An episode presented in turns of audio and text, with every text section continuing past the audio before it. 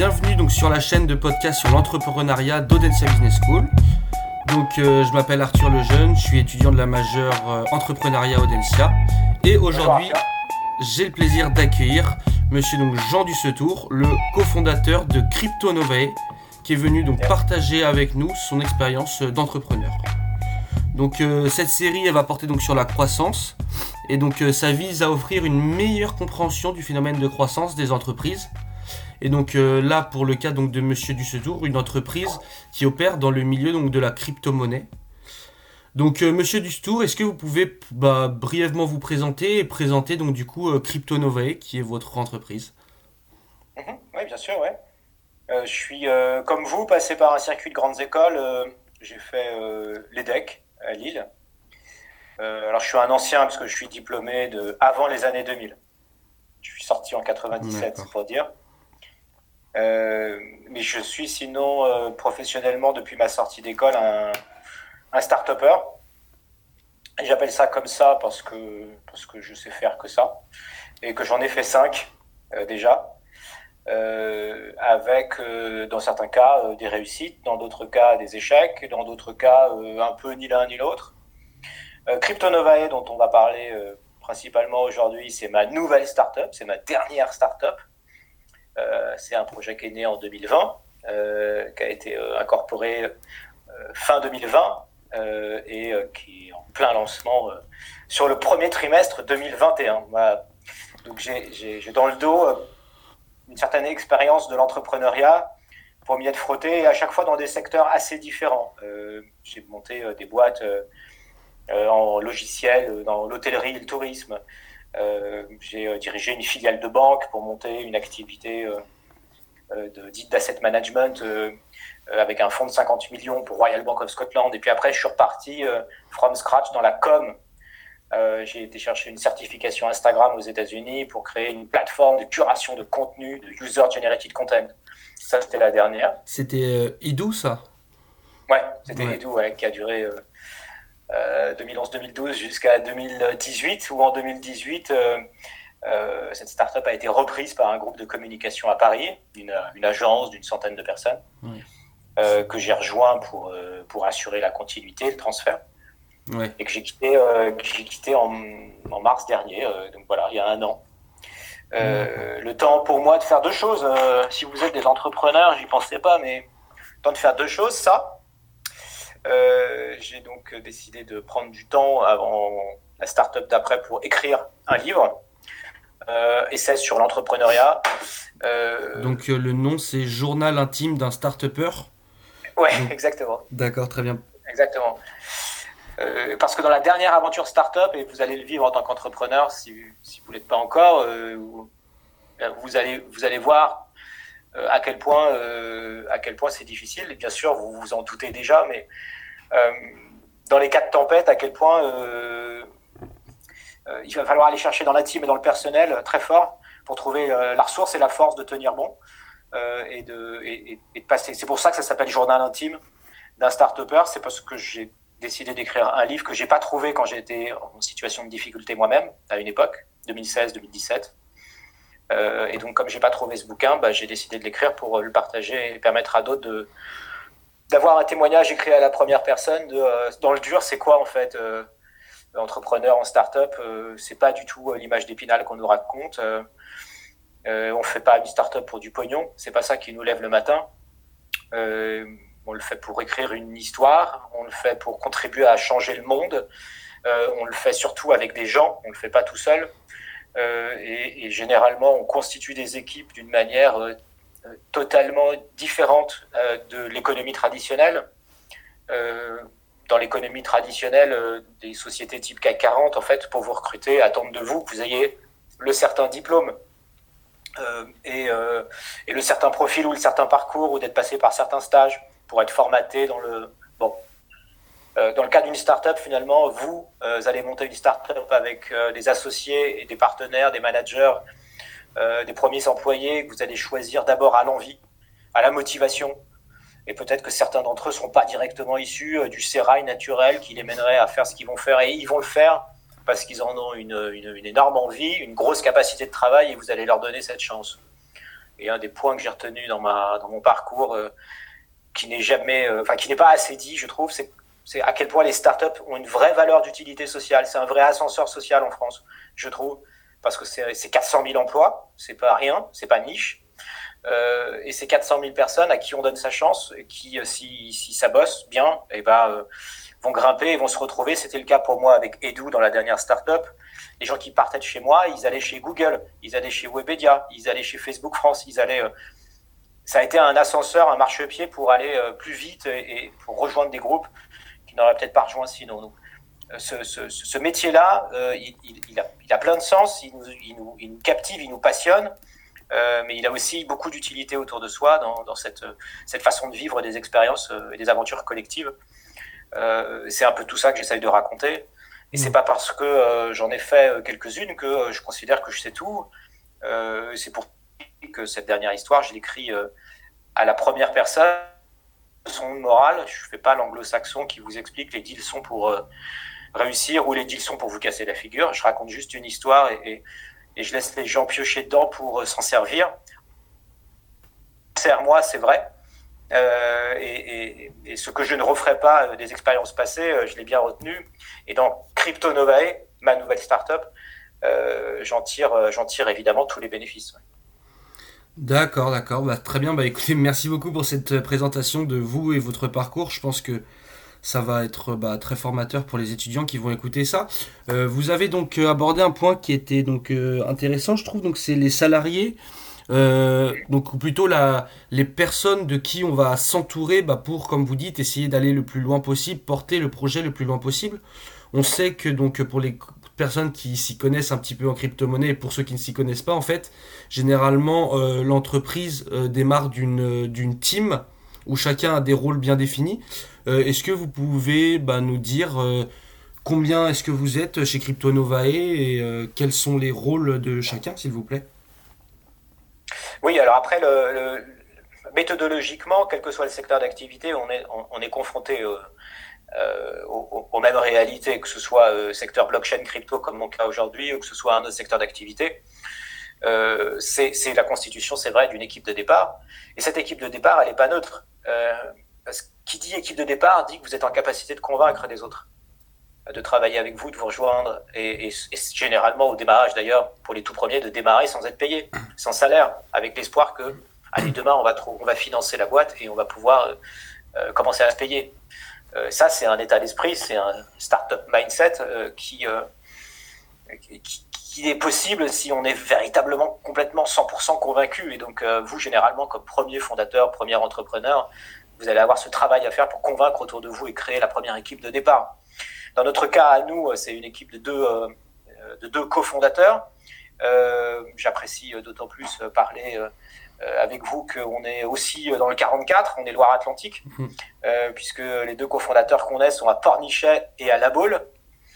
Et, euh, voilà. Et oui, ça peut peut-être paraître surprenant pour certains qui nous écouteront, mais on peut faire de la fintech à La Baule.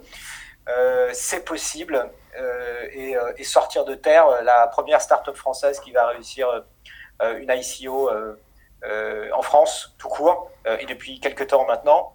Euh, c'est ici que ça va se passer, c'est à la boule que ça va se passer, euh, où on a installé notre siège social. Alors pour autant, l'équipe, pour répondre à, votre question Arthur, l'équipe qu'on a constituée bien sûr euh, du fait du confinement, et, pas seulement parce que le secteur crypto-blockchain est tellement spécifique qu'il nécessite d'aller chercher des compétences qui sont des compétences assez particulières et pointues dans chacun des domaines, et toutes ces compétences ne sont pas en France tout court. Donc, même si on n'était pas confiné, on ne pourrait pas forcément fabriquer une équipe euh, franco-française entièrement. Aucun diplôme de la blockchain euh, sur la blockchain sur les cinq grandes écoles françaises.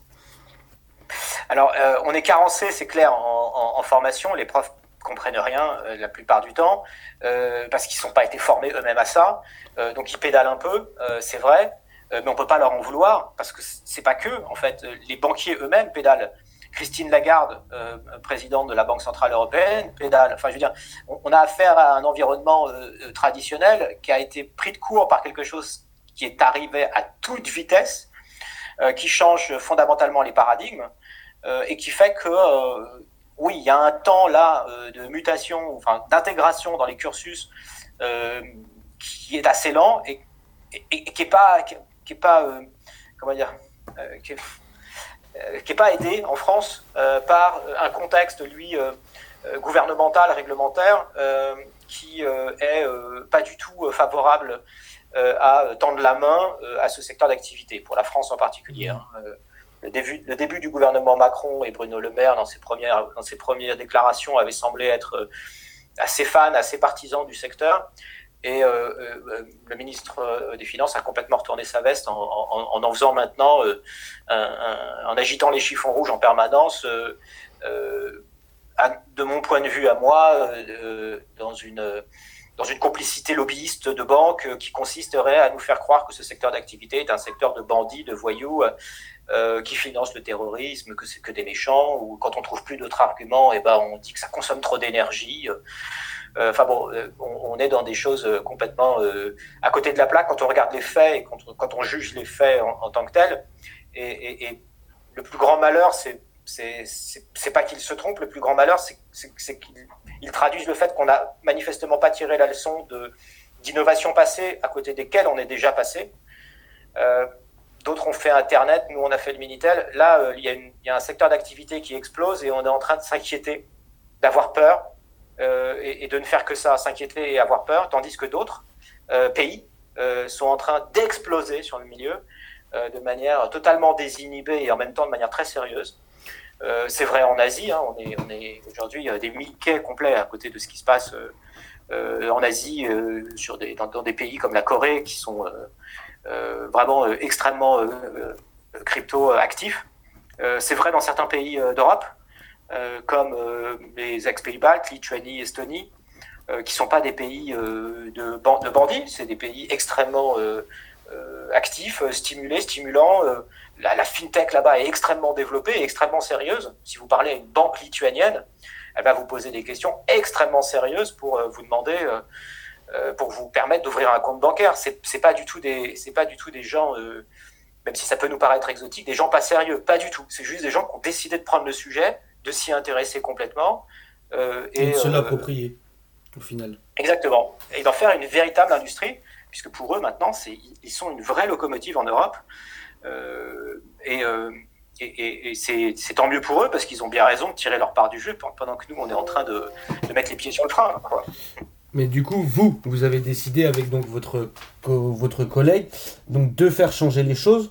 Aujourd'hui, en fait, crypto donc crypto Novae, donc du coup, ça va être une plateforme, euh, si je peux dire avec mes mots, donc euh, tout en un, où on va pouvoir donc du coup échanger euh, toutes les crypto-monnaies via cette plateforme, se relier donc du coup à plusieurs, plusieurs, applications, comme par exemple Binance, Kraken, Swissborg, donc des plateformes qui permettent d'acheter des crypto-monnaies et de les vendre. Et donc vous, vous en fait, vous voulez donc d'un côté en fait centraliser tout ça si je peux dire. Est-ce que ça a été vraiment l'élément un peu déclencheur?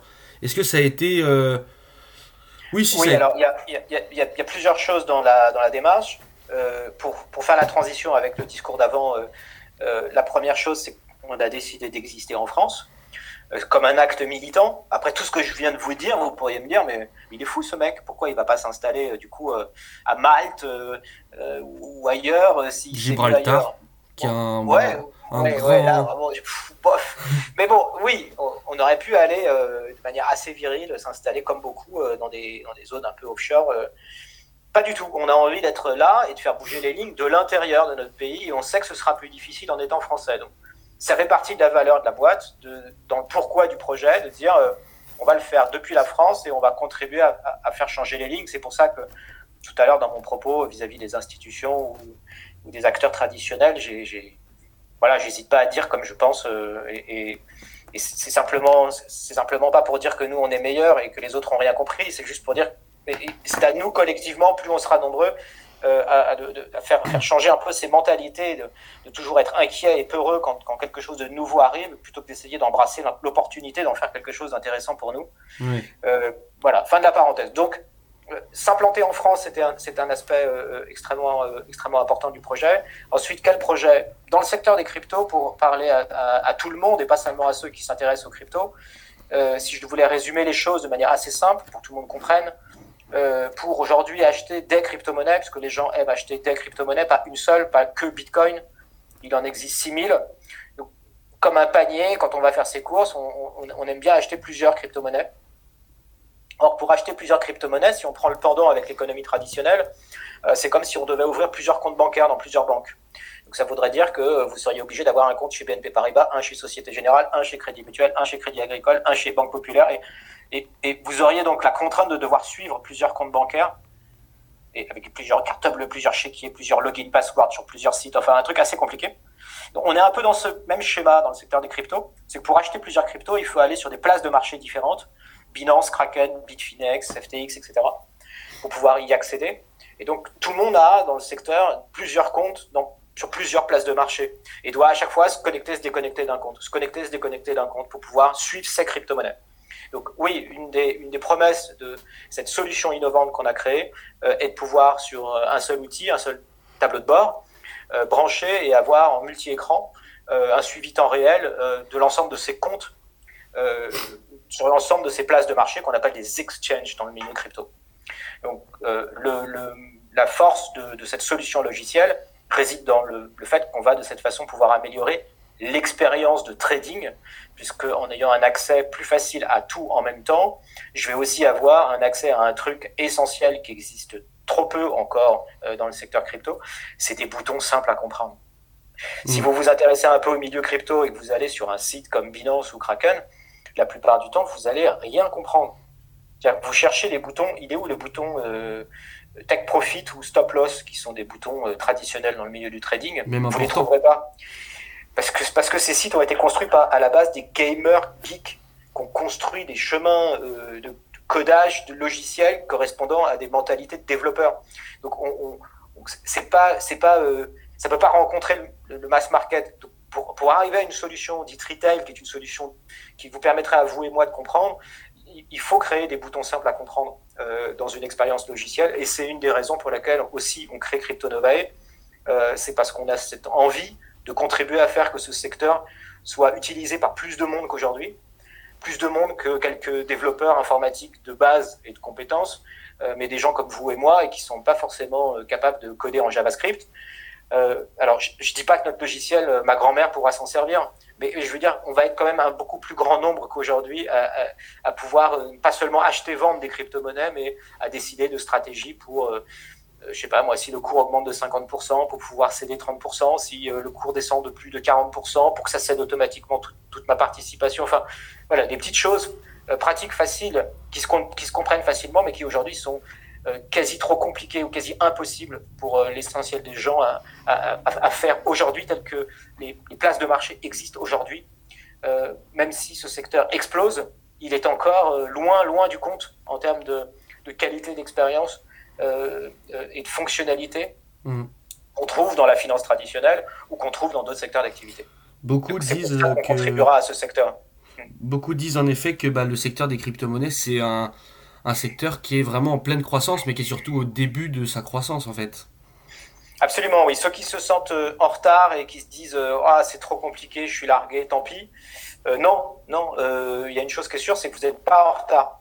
Donc c'est pas possiblement vous trouvez ça compliqué. On le trouve tous. Il y a, une part de travail à faire au départ, qui est une part pour se documenter, pour lire. C'est vrai, qui est un, petit effort à faire pour comprendre de quoi ça parle.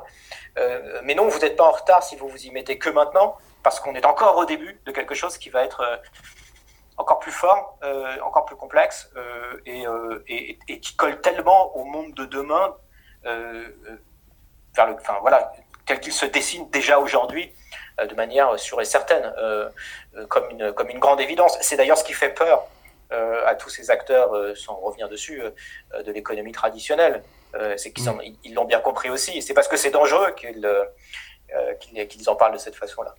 D'accord, très bien. Donc maintenant, on va, pour moi, aborder un sujet qui est un petit peu plus délicat à comprendre pour des personnes qui ne s'intéressent pas forcément donc euh, aux crypto-monnaies, à savoir donc en fait qu'est-ce qui va caractériser la croissance de CryptoNovae? Comment bah, vous allez pouvoir dire euh, CryptoNovae donc est en train d'évoluer, est en pleine croissance ou autre? Donc ça va être un petit mix avec le jeton, euh, avec le token YKE, donc du coup qui est relié à CryptoNovae. Donc je ne sais pas si en quelques mots vous allez pouvoir réussir donc à expliquer tout ça à, à bah, toutes les personnes qui vont nous écouter donc sur la, le podcast de l'entrepreneuriat. J'espère arriver à être à peu près clair. Euh, puis encore une fois, cette startup a pas euh, a, des compétences qui, lui sont spécifiques. J'ai pas tout à fait répondu à la question de l'équipe tout à l'heure. Aujourd'hui, on est 15 personnes dans CryptoNovae. Sur ces 15 personnes, on est, euh, tout le monde n'est pas à temps plein. Certains ont plusieurs activités. C'est propre au secteur crypto. Les gens sont très freelance, donc très auto-entrepreneurs et bossent pour multi-employeurs, bossent pour deux trois boîtes on pioche euh, des compétences clés dont on a besoin, euh, et, mais, dont on n'a pas forcément besoin à temps plein. Euh, c'est pour ça qu'on est déjà 15 dans une société qui est dans son cinquième mois d'existence. sur l'équipe, on est déjà 15 dans six pays différents. et je vais prendre un exemple, pour prendre un exemple concret, c'est plus concret, c'est plus sympa quand c'est concret. pour développer sur la blockchain ce qu'on appelle un smart contract, ce qui est un euh, comment dire, euh, un, bout de code absolument nécessaire quand on veut euh, implémenter ce qu'on a un jeton, un token. Je vais vous expliquer ce que c'est. Bah, ce smart contract, c'est une, ligne informatique logicielle dans un, langage de programmation qui est spécifique, qui s'appelle ce langage de programmation. C'est pas du CSS, c'est pas du HTML, c'est pas du JavaScript, c'est pas du Python, c'est pas, c'est du Solidity. C'est le langage informatique utilisé euh, euh, sur la planète Ethereum euh, et pour les protocoles dits ERC20. Si vous ne trouvez pas un développeur informatique qui sait coder en Solidity, vous êtes mort. Donc, il va falloir aller chercher des développeurs informatiques qui ont cette compétence-là, et ça, c'est une compétence spécifique dans l'univers crypto. et quand vous montez votre équipe, forcément, vous vous posez la question d'aller chercher des ressources qui sont particulières. Donc, en cela, le secteur crypto va faire appel à des compétences qui sont spécifiques à son secteur, comme, celui que je viens de vous décrire. Mais c'est aussi euh, quelque chose de très commun à toute startup, euh, quelle que soit la startup que vous montez, vous allez aller chercher des compétences spécifiques propres à votre secteur. Euh, donc, indépendamment de la taille de l'équipe, l'indicateur de croissance va être, puisqu'on est un, outil logiciel, va être son nombre d'utilisateurs. Et nous avons pour ça, comme toute startup, monté un business plan. Donc j'ai créé un business plan mois par mois pendant les trois premières années, de manière extrêmement précise et détaillée, sur comment je vais rentrer de l'argent comment je vais le dépenser. Et, puis, et puis au cœur de ça, euh, mon, coût de mon coût marketing euh, d'acquisition par utilisateur, euh, puisque finalement le noyau dur il va être là. Quand on craque cette équation là, on a tout gagné. Quand on est dans un modèle comme comme le mien, qui est un celui de CryptoNovae, qui va être un, un modèle de plateforme avec des utilisateurs qui s'en servent tous les modèles ne sont pas comme ça. Il y a des modèles B2B qui, avec 10 gros clients, fonctionnent très bien. Là, on est dans un modèle qui va qui, a l'ambition euh, d'avoir des milliers d'utilisateurs qui vont s'en servir. Donc la question va se poser pour nous du tunnel de conversion. Comment je vais aller chercher ces utilisateurs par un programme d'influence et d'utilisation d'influenceurs euh, crypto, euh, YouTube, TikTok, euh, Twitter, Telegram, extrêmement utilisé, Discord, extrêmement utilisé. Là aussi, on est sur des territoires d'expression spécifiques au domaine crypto. on n'est pas très Instagram dans le domaine crypto. Donc ça, ce sera beaucoup plus à la marge. quasiment pas Facebook, ça n'existe pas. En revanche, oui, si vous n'êtes pas Twitter, Telegram, vous avez vous avez raté un truc.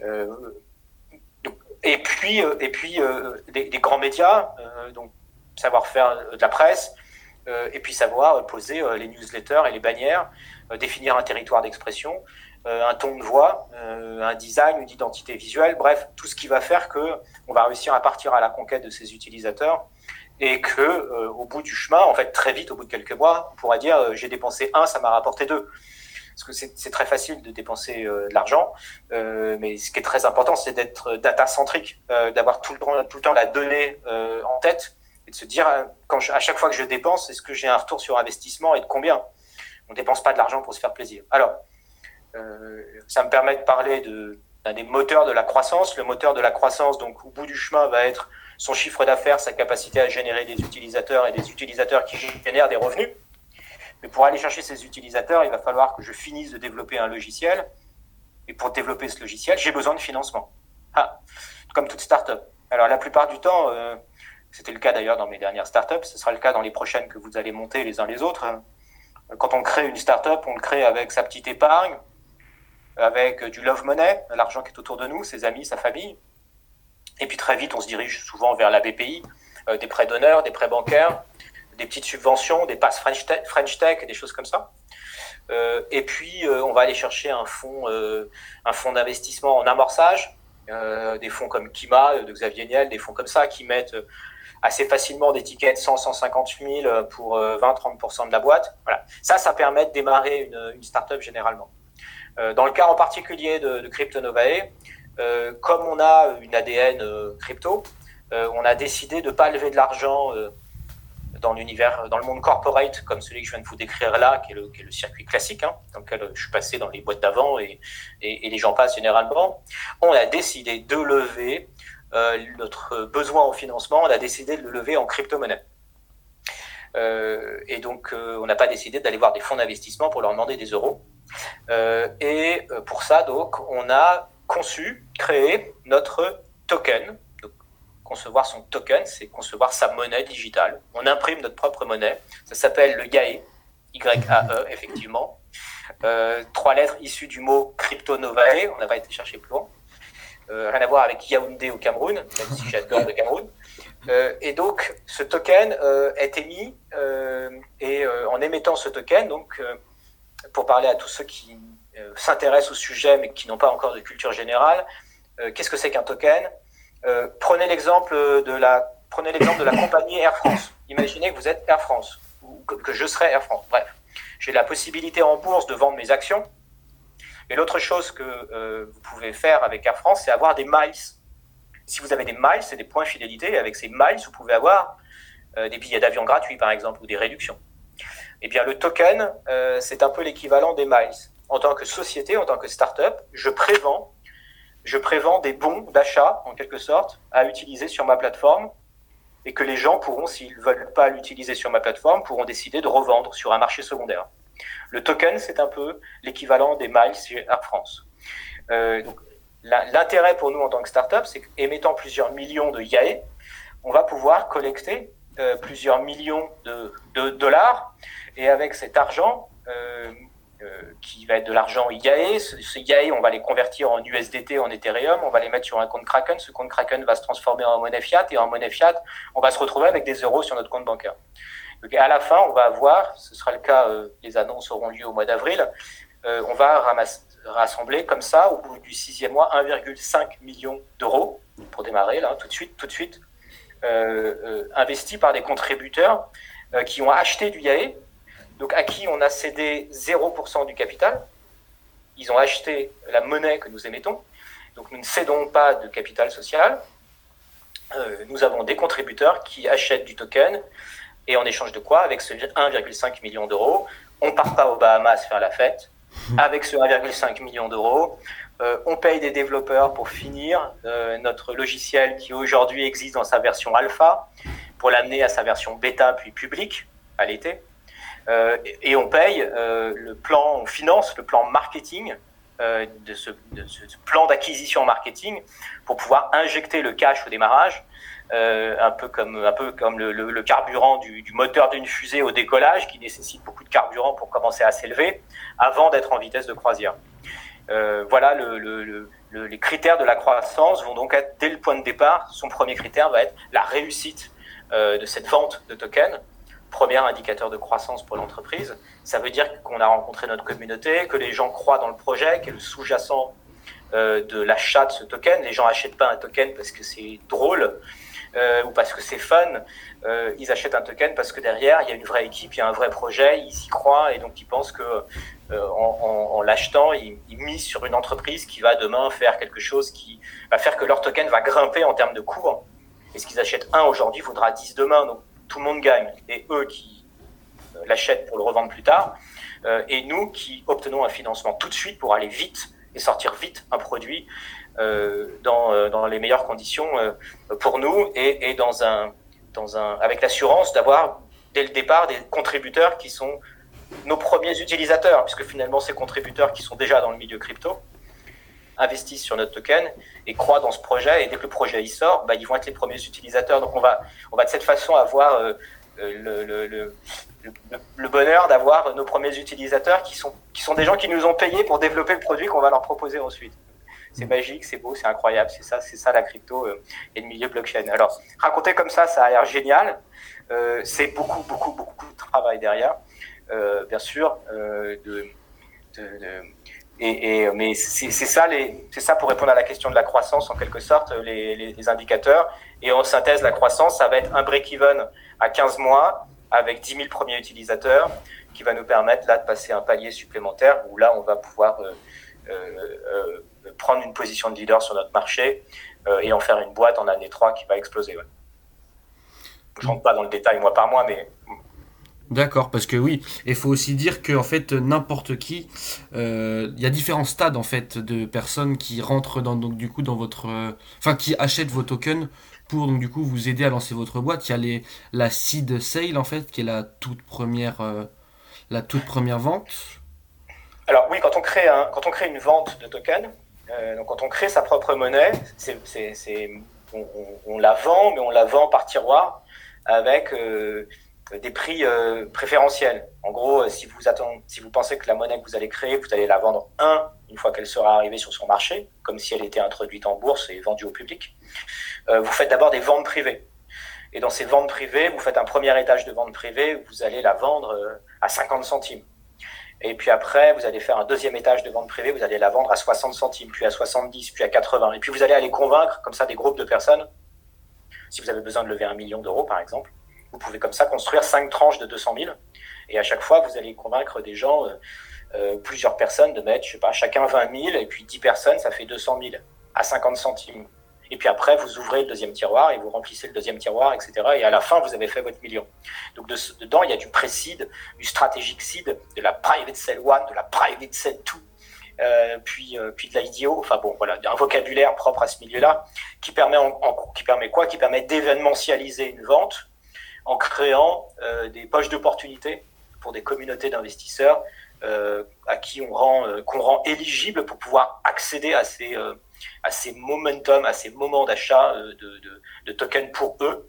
Et pour ça, il faut qu'ils montent pas de blanche et il faut qu'ils aient fait un certain nombre de choses pour être éligibles, pour pouvoir accéder au meilleur prix quand c'est en vente.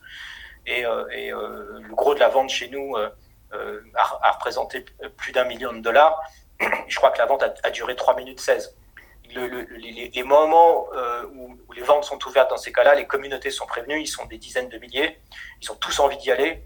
Euh, et il y a une énorme pression dans le tuyau et, ça part très fort. Donc, euh, le, moment même où ça se passe, ça a l'air complètement magique. Tout le monde se dit, mais, donc, moi aussi, je veux ce jouet.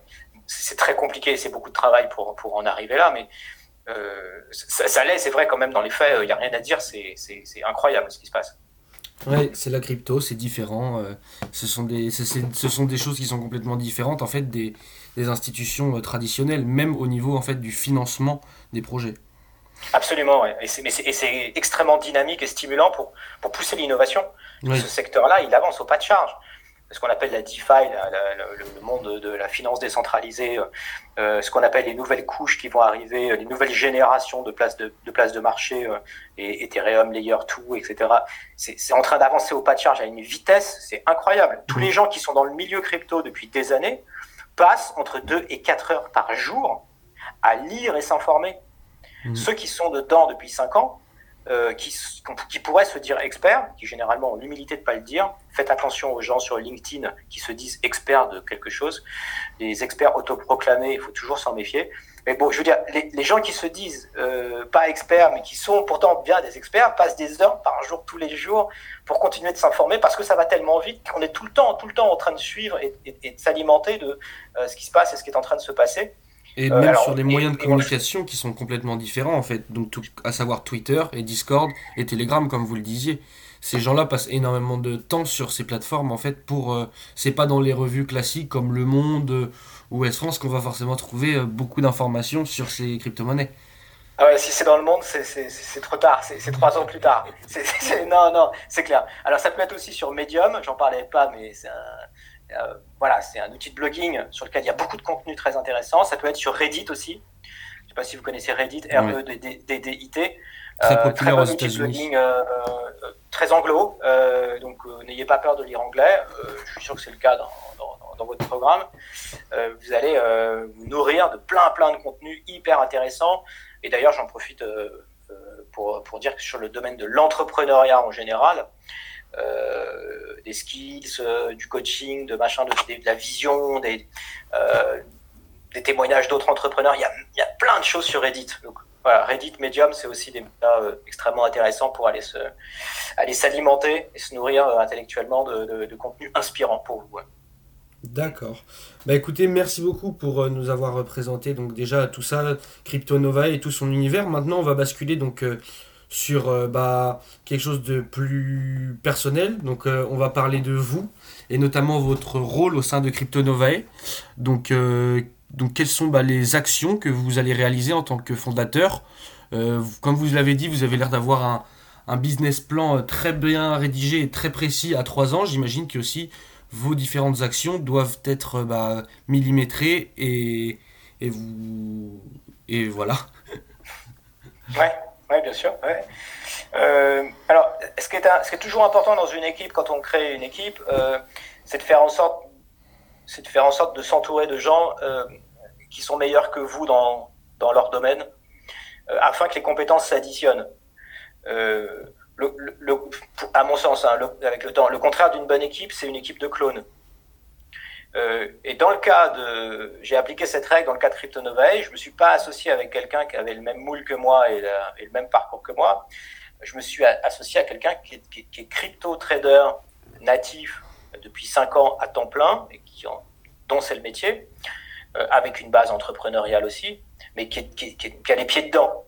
Et donc quand je débarque moi dans ce milieu-là et que je décide de m'associer avec lui, j'arrive moi avec ma culture, euh, qui est une culture corporate, financière, qui vient s'additionner à son expertise technique euh, euh, de crypto trading. Et c'est l'association des deux qui fait que euh, l'équipe est un carton. Je ne dis pas ça avec prétention, je veux dire que ça marche bien et que ça, ça, démarre bien et que ça se lance bien. Parce que chacun a son territoire d'expression, on se marche pas dessus et on se, on se nourrit l'un l'autre. Et dans mon rôle à moi, en particulier à l'intérieur de, de, ce groupe, ayant été plus souvent aussi à l'origine de la création de plusieurs startups, euh, je, nous alimente euh, d'indicateurs par anticipation à prévoir, non seulement financiers, mais aussi managérial, en termes d'organisation dans l'entreprise, pour nous assurer qu'on on ne soit pas euh, la tête dans le guidon en train de partir dans une direction qui va nous épuiser pour se rendre compte six mois plus tard qu'on a perdu un temps fou. C'est pour maximiser le, le, le, temps en, termes d'organisation que dès le départ, dès les premiers moments, on essaye de, et j'essaye d'apporter tout ce que j'ai appris euh, euh dans, euh, dans ce projet euh, pour, pour qu'on aille le plus vite possible, efficacement. le, un, des, un, des, un des exemples, c'est comment dire, le, un des mâles français, c'est de vouloir absolument réaliser, par exemple, un produit et, de le terminer avant de commencer à le commercialiser. Euh, c'est une première grosse erreur. Euh, c'est tout à fait français, ça. C'est pas du tout anglo-saxon. Euh, et j'ai été effaré de voir ça un tellement grand nombre de fois. Et encore aujourd'hui, CryptoNovae est membre du programme remote de Station F, le plus gros campus de start-up à Paris.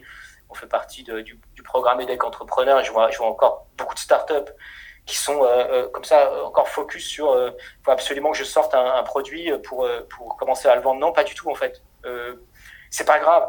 Euh, on sort une maquette, on, ok, on, vérifie techniquement qu'on est capable de tenir sa promesse, mais il faut commencer à vendre tout de suite. Et puis ce produit, lorsqu'on l'aura mis sur le marché, bah, il sentira un peu la pâture fraîche parce que euh, on va trouver des clients et puis on n'a pas tout à fait terminé, mais c'est pas grave. C'est comme ça que euh, on se met sur ces deux jambes et qu'on commence à avancer parce que de toute façon, sa V1, bah, ce sera qu'une V1 parce que sa V1 elle entraînera une V2 parce qu'on ne pouvait pas penser à tout, parce qu'il y a plein de choses que les utilisateurs vont nous remonter qui de toute façon vont nous amener à devoir reconsidérer beaucoup de choses. Donc, euh, ne pas chercher à faire de produits parfaits dès le départ, ne pas chercher à faire un produit trop abouti dès le départ. Euh, ce qui est important, c'est de rencontrer très vite, tout de suite, euh, sa communauté et de se confronter tout de suite à son marché pour savoir si on a un marché, savoir s'arrêter tout de suite si jamais on n'a pas de marché. il y a aussi beaucoup d'entêtement de la part euh, parfois d'entrepreneurs à vouloir euh, quand même se trouver des excuses ou des arguments de penser que euh, mais si j'ai un marché quand même alors qu'en fait bah non non en fait il n'y a pas de marché donc il faudrait mieux passer au projet d'après et plutôt que de dépenser son énergie à s'épuiser à épuiser les autres à épuiser son argent et celui des autres dans un projet qui finalement arrive peut-être trop tôt ou trop tard hein. avoir raison trop tôt c'est avoir tort c'est pas simplement parce que le projet est pas bon c'est est-ce que c'est le bon moment dans son marché? Euh, et, dans certains cas, ça n'est pas. Il faut bien regarder les choses et accepter de les regarder avec beaucoup d'honnêteté. Et, ça, ça, vous ne pouvez le faire que si vous rencontrez votre marché. Donc, vous lui parlez, vous lui proposez votre produit, ainsi, ainsi que votre, votre équipe. Et si vous arrivez à convaincre des gens dans votre équipe, si vous arrivez à, convaincre des gens à mettre de l'argent dedans, et si, euh, comme vous l'avez vu Arthur sur, euh, sur certains comptes de réseaux sociaux de CryptoNova et déjà, euh, qui a juste quelques mois d'existence et a, je sais pas, près de 10 000 abonnés Twitter mm. et ça, ça tweet de partout. Ça bien grossi, euh, oui. voilà, les, euh, c'est pas parce que c'est pas parce qu'il y a un milliardaire qui a mis plein de pognon et que tout d'un coup on a un compteur d'abonnés qu'on a été acheté qui, qui, a débarqué. Mm. Non, pas du tout. C'est juste que on a fait un truc qui a pris et, qui intéresse, qui intéresse les gens qui sont pressés en fait d'utiliser les fonctionnalités qu'ils ne retrouvent pas encore qu'ils ne trouvent pas encore actuellement. C'est vrai que moi, personnellement, en tant que le peu que j'investis en crypto-monnaie, je vois bien, mais jongler entre toutes les entre les huit différentes plateformes, je trouve ça, je trouve ça très compliqué. Enfin, beaucoup plus compliqué. Donc du coup, là, c'est vraiment, en effet, c'est comme vous l'avez dit au tout début, c'est une amélioration de l'expérience utilisateur qui est qui est pour le coup vraiment non négligeable, quoi. Quand on voit toute la sécurité qu'il y a sur euh, les comptes crypto-monnaies à, ce sujet-là, dès le départ, euh, on n'est pas parti avec notre conviction personnelle. Ça aussi, c'est un écueil à éviter quand on démarre une startup. C'est certes généralement dans le storytelling, on part d'une anecdote personnelle. Ça, c'est le truc qui marche toujours. Euh, euh, bon, ça permet d'incarner le projet, ça permet de mettre du lien, de mettre de l'humain, de faire exister, mettre en exergue la personnalité du fondateur. Ok, on la connaît l'histoire. Mais ce qui est important finalement, c'est de savoir si on a un marché. Pour savoir ça, bah, il faut euh, des études, euh, des sondages. Puis s'ils n'existent pas, faut les faire. Euh, nous, on a fait, on a fait du Google Form au démarrage il y a un an du projet pour interroger des centaines de traders pour savoir si ce qu'on pensait comme conviction, c'était la leur aussi. Et, c'est le retour statistique factuel de ces gens qui nous a fait dire ouais, on est dans la bonne direction. Ce qu'on pense être bon, on n'est pas les seuls à le penser, puisque quand on interroge les gens, à défaut de données déjà existantes sur le marché, dans certains cas, il y a déjà les données, hein, euh, bah, c'est confirmé. Donc on avance. Donc on continue de se lever le matin, pas avec notre seule conviction personnelle tout seul, là, donc Quichotte contre les moulins, mais, mais avec cette méthodologie qu'on apprend en école de commerce. Mm. Vous apprenez à faire des études de marché.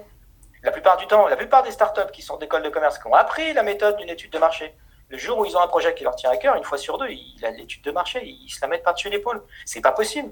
Euh, c'est absolument clé. Uniquement parce qu'en en fait, on a tellement envie de développer un projet qui nous tient à cœur, à la limite, beaucoup, développer un projet pour développer un projet. Bah, si c'est ça, faites-vous plaisir, mais je sais pas, euh, faites, de la, faites quelque chose d'artistique ou de récréatif, mais là, c'est une entreprise, c'est un job, c'est du boulot, c'est des investissements, c'est des gens qui bossent avec, euh, avec nous, donc il faut faire ça sérieusement, avec, certes, le risque, Ok, 80% des entreprises euh, euh, en start-up qui, se créent n'existeront pas dans 5 ans. Ok, il y a un taux d'échec qui est important. Ok, il y a une part de risque qui est importante. Ok, c'est pas pas une raison pour pas appliquer des bonnes méthodes qu'on apprend dans des bonnes formations comme Audencia. Euh, le jour où c'est son projet et que ça nous concerne, si ça vous concerne, appliquez-les ces méthodes. C'est pas pas bon pour les autres et seulement pour les autres. Donc, on a fait ce travail-là aussi euh, chez nous. Euh, je l'ai conduit moi en étant, oui, euh, par ma, ma, formation et mon parcours. On parlait de rôle à l'intérieur du projet à mon, à mon sujet, euh, le garde-fou de ce genre de critères. Parce que très vite, effectivement, quand on s'emballe, on s'emballe avec euh, mon opinion personnelle. Donc, euh, et toi, ton opinion personnelle, bon, bah, si on est d'accord tous les deux, c'est que c'est par là qu'il faut qu'on aille. Et pas du tout. Pas du tout. Il faut sans arrêt être en capacité de pouvoir confronter ses propres avis pour être sûr de ne pas partir dans une mauvaise direction. C'est du pragmatisme, c'est normal, c'est très bien comme ça. Et parfois, on va faire un truc qui n'était pas prévu, et puis, et puis c'est ça qui va marcher. C'est normal. D'accord. Euh, bah, J'aurais une, autre, une dernière question. Euh, à propos donc du coup de la croissance de, de CryptoNovae. Donc comme on l'a déjà dit plusieurs fois au cours de cette interview, la croissance donc de d'une entreprise de, de crypto-monnaie, c'est pas commun. comment est-ce que vous, vous qualifieriez le rythme de la croissance de CryptoNovae Est-ce que justement on va plus subir le rythme ou on va essayer donc de le contrôler? Euh, Je ne connais pas beaucoup de startups qui subissent euh, une, trop forte croissance. Euh, généralement, ils se plaignent de ne pas en avoir assez. sauf s'ils subissent une trop forte croissance qui nécessite plus de carburant, parce qu'en fait, ce n'est pas une vraie croissance organique, euh, c'est une croissance payante qui fait qu'ils euh, sont obligés d'accéder à un niveau d'infrastructure et de ressources qui ne peuvent pas se payer. Et du coup, ils explosent en vol. Donc, il faut faire attention effectivement à ce que, à ce que sa croissance, euh, très forte au démarrage, soit suivie d'un tableau des cash flows en, trésorerie maîtrisé, de telle sorte qu'on ne se retrouve pas à sec à un moment donné en termes de carburant.